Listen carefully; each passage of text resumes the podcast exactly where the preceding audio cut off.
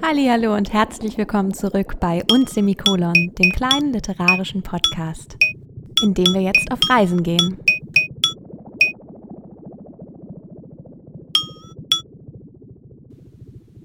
Einfach so. Tief in ihren Wintermantel gehüllt, betritt Johanna die Buchhandlung. Einen Moment der Anonymität des Bahnhofs entfliehen, dreißig Minuten Zeit, sich aufzuwärmen und umzusehen. Das Regal der Bestseller kennt sie bereits und die Auswahl englischsprachiger Bücher ist gering. Zeitschriften interessieren sie nicht. Schließlich zieht es sie in die Ecke der Ratgeber und Lebenshilfe. Vielleicht wird sie dort Inspiration finden, um Nichtraucherin zu werden. Sie will endlich aufhören, die liebgewonnene und doch so hinderliche Gewohnheit aufgeben. Sie könnte sich nach einem Ersatz umsehen, Sport oder eine neue Diät wären sicher gut. Mit schief gelegtem Kopf studiert sie die Buchrücken. Johanna fällt ein kleines Bändchen auf, sie zieht es heraus. Der Klappentext verspricht die große Befreiung des Selbst wenn man nur bereit ist, seine Eltern zu enttäuschen. Sie liest einige Kapitel an, doch in fast jedem Satz findet sich das Wort Enttäuschung. Müde stellt sie die Lektüre wieder ins Regal, am liebsten würde sie nur schlafen. Sie ist das Hadern so leid, Zeit aus der Winterstarre zu kommen und aus der Einsamkeit der Gedanken auszubrechen. Wenn ich ein Flugzeug wäre, ich könnte gerade nicht abheben. Ein tiefer Seufzer hinter ihr. Johanna dreht sich um.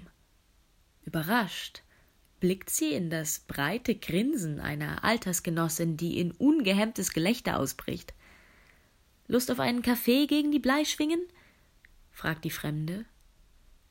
Johanna blickt auf die Uhr und murmelt verdattert zu gern. Mein Zug geht jedoch in zehn Minuten.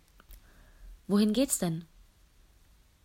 Johanna zögert, hört sich dann aber Richtung Hamburg sagen. Klingt gut. Gehen wir ins Bordbistro. Die servieren einen starken Kaffee und wir haben Zeit zu plaudern. Mein Gott, dass ich mich nicht gleich einhake bei dieser Frau ist alles, denkt Johanna, als sie zustimmend nickt. Die Fremde stellt sich als Corinna vor. Dann gehen die beiden Frauen schweigend in Richtung Bahnsteig. Der Tunnel zu den Gleisen ist voller dahineilender, fröstelnder Menschen. Johanna wird es ein wenig mulmig. Mit einer fremden Frau Kaffee trinken. Das hat sie noch nie gemacht. Worüber sollten sie nur reden? Wo fahren Sie denn hin? fragt sie schließlich.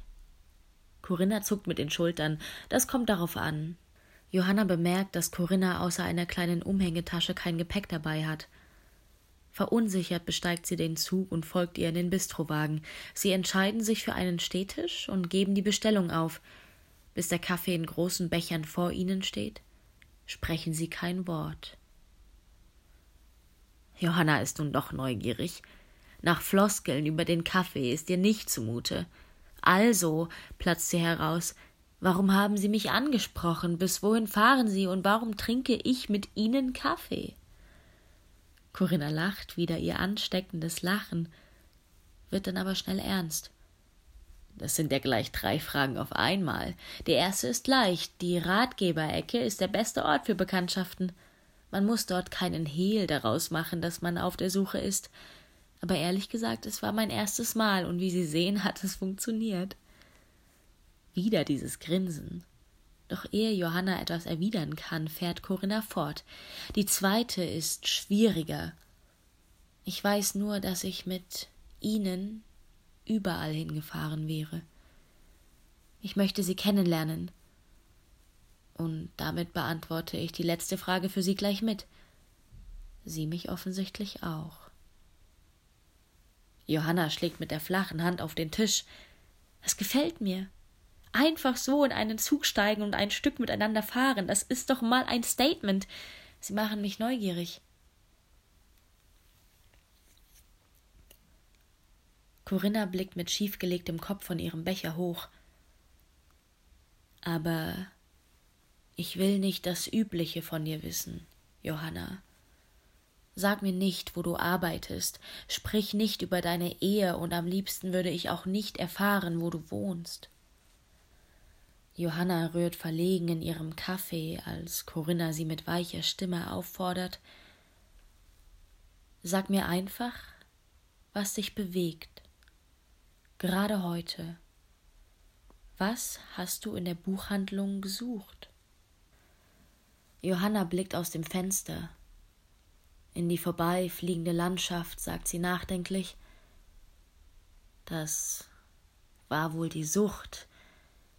Ich will mal wieder das Rauchen aufgeben und hab schon alle Ratgeber dazu durch. Weißt du, ich war meiner so überdrüssig in dem Moment. Und dann hast du gelacht und mich so angesehen und Achtung, Kitschalarm. Ich hab gemerkt, es war die Sehnsucht. Die Sehnsucht nach etwas Unvorhersehbarem. Und tatsächlich, jetzt sitzen wir hier zusammen. Du bist sogar wegen mir in diesen Zug gestiegen. Glaub mir, gerade wäre ich gern diejenige, die so etwas Verrücktes macht. Johanna breitet lachend die Arme aus. Du bist so erfrischend.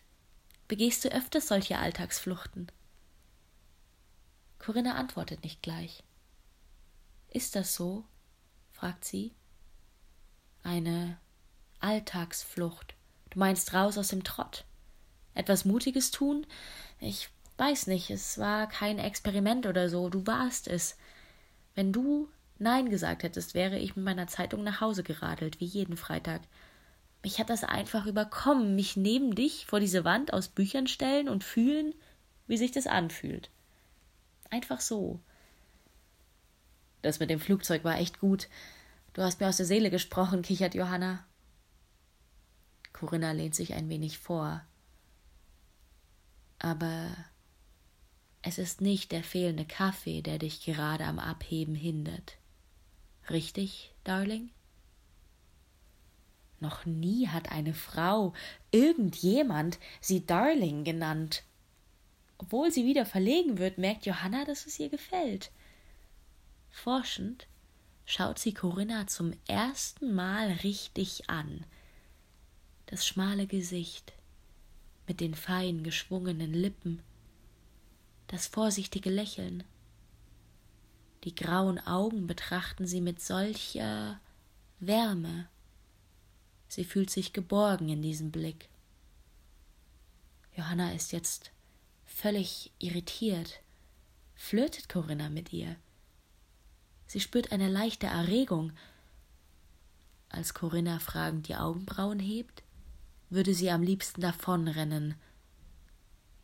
Doch dann flüstert sie Du bist da. Tränen schießen ihr in die Augen. Was zum Teufel, sie hat sich noch nie so gefühlt. Sie atmet tief aus, bevor sie sagt Ich habe dort auf dich gewartet. Eigentlich schon mein Leben lang. Ich will nicht, dass du jemals wieder gehst. Corinna nickt. Behutsam schiebt sie die Kaffeebecher zur Seite, nimmt Johannas Gesicht in ihre Hände und küsst sie. Einfach so. Das war einfach so von Birgit Ottengraf, gelesen von Anna Kreitschi. Birgit wohnt zwar im tiefsten Süden Deutschlands, hat aber schon einige sehr weit entfernte Ziele bereist. Also meine letzte richtige Reise habe ich vor zwei Jahren gemacht. Da bin ich nach Nepal geflogen zum Trecken und ähm, das waren nur elf Tage, fand ich irgendwie Wahnsinn, weil ich habe mir immer gedacht, das ist ein Traumziel gewesen, dass ich für so eine Reise bestimmt ja drei Wochen mindestens Zeit haben möchte. Aber diese Zeit war so intensiv, das waren elf Tage, die waren aufgeteilt in sieben Tage Trekking am Annapurna-Gebiet und ähm, zwei Tagen Kathmandu. Und die war, wie gesagt, so intensiv, es war Wahnsinn. Wir haben äh, das hinduistische Viertel besucht in Kathmandu und das buddhistische Viertel. Und obwohl die Welt einfach sehr fremd war, war sie mir sehr vertraut, weil ich mich lange mit Buddhismus beschäftigt habe. Und es war ein bisschen wie nach Hause kommen für mich. Und diese Reise nach Nepal war eigentlich die physische Fortsetzung einer langen spirituellen Reise, die Birgit mit dem Buddhismus hinter sich hat. Also wie ich zum Buddhismus gekommen bin, da müsste ich eigentlich sagen, ganz platt Karma. Dann war die Reise doch nicht so lang. Karma schlägt ja eigentlich immer sofort zurück, oder? Nee, im Westen ist es tatsächlich äh, sehr einfach, dass einem der Buddhismus über den Weg läuft, einfach in Form von den im Exil lebenden tibetischen Lehrern und Meistern. Und so ist es auch bei mir gewesen. Ich habe äh, Tapes, tatsächlich Kassetten vor 20 Jahren von einer Freundin bekommen mit Belehrungen von Sogar Rinpoche. Das ist ein tibetischer Meister, der inzwischen verstorben ist. Und ähm, war durch seine Art zu lehren und seinen Humor derart berührt und fasziniert, dass ich ihn auch in Köln in der Flora dann mal live erlebt habe. Und das war so ein Aha-Erlebnis, wo ich dachte, da will ich mehr wissen, da will ich dranbleiben. Und bin dann tatsächlich zwölf Jahre in einer Gruppe auch gewesen, die sich regelmäßig getroffen hat und Belehrungen gehört hat, praktiziert hat zusammen, das heißt meditiert und gechantet. Und ähm, ja, es hat, glaube ich, sehr mein Denken beeinflusst und mich verändert auch. Geprägt von all diesen Begegnungen, Erfahrungen und Auseinandersetzungen mit dem Buddhismus, zieht es Birgit auch immer wieder physisch an Orte, die buddhistisch geprägt sind. Sowohl in der Vergangenheit mit der Reise nach Nepal als auch was die Planung von zukünftigen Reisen angeht.